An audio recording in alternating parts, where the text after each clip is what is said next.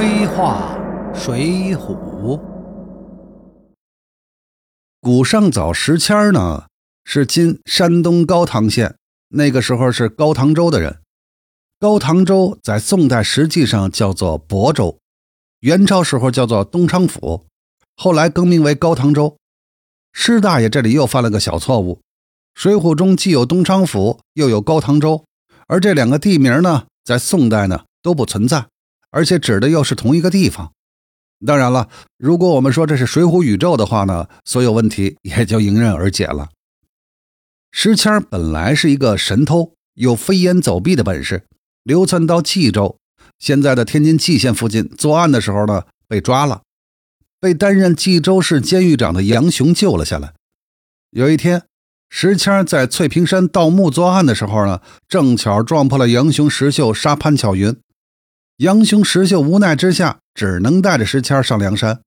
途经祝家庄的时候呢，石谦偷鸡摸狗的本性又露出来了，偷了客店的报晓公鸡，结果引发了梁山三打祝家庄这段故事。由于这么一段不光彩的经历吧。石谦在组织内的地位一直特别低，最后排名一百零七，总排名倒数第二。但说到对梁山的贡献呢，石谦却比排在前面的不少人都大很多。石谦上梁山之后，一直从事的是特务工作。时节受天文后，头衔为军中走报机密部军头领，同乐和、白胜三人一起受特务头子戴宗的领导。前面说过，梁山上。大特务是不在情报系统编制内的，比如燕青、石秀。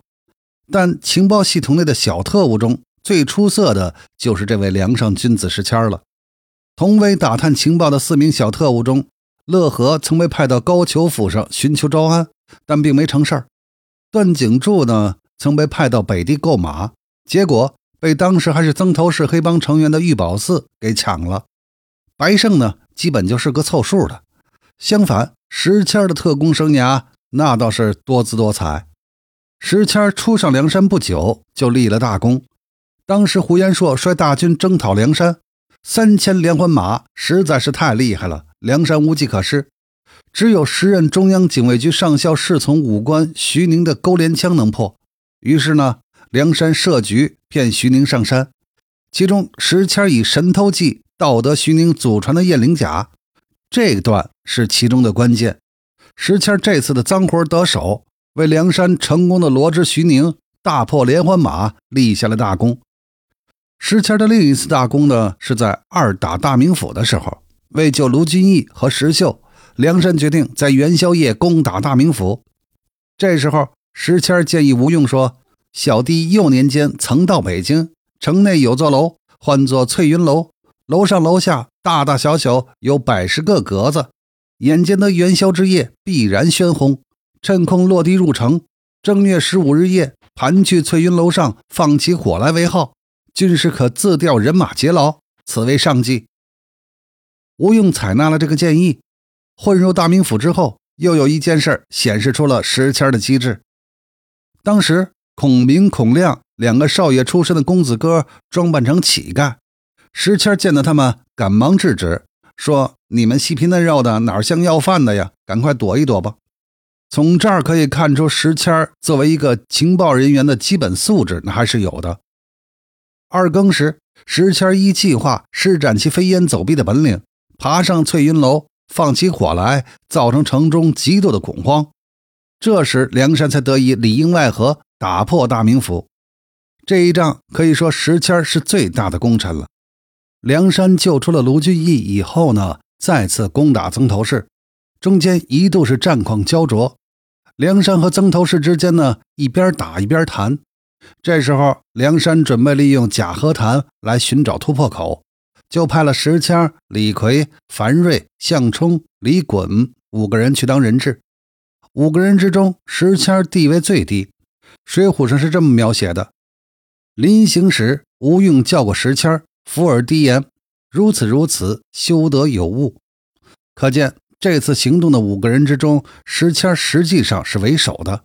吴用也知道，能办大事的是这个屡建奇功的古上早，而不是成事不足、败事有余的那个李逵。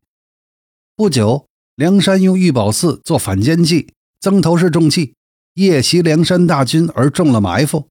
这时候，石谦又立了大功。只见曾头市里锣鼓炮响，却是石谦爬去法华寺钟楼上撞起钟来，钟响为号，东西两门火炮齐响，喊声大举，正不知多少军马杀将入来。李逵等人再从内部杀出，和梁山大军里应外合，终于打破了曾让梁山吃了不少苦头的曾头市。这一仗，无疑石谦又起了关键性的作用。石谦屡建奇功，本人又精明能干，特务工作能力比之梁山的特务头子戴宗不知道要强多少倍。飞檐走壁的轻功，同戴宗的神行术相比，也是各有千秋。照理说，怎么也不至于排个倒数第二吧？凭良心说，读完一遍《水浒传》，一百零八条好汉中，又有几个人能被读者记得名字？而本人可以断定，大部分读者会对这位仅排一百零七位的石谦留下深刻的印象。从派系构成来说，石谦由于石秀、杨雄的原因，呃，是归卢俊义派系，也不应该被过度的打压。那到底是什么原因呢？其实想明白了就很简单了，就是前面提到的石谦上梁山前的小偷身份和作为偷鸡贼进入梁山组织的低起点。石谦没排到最后一位，是因为名列一百零八的段景柱也是个小偷出身，一个盗马贼嘛。这是那些整天唱着替天行道高调的好汉们永远看不起的。小贼就是小贼，这个沉重的十字架。时迁得背负一辈子。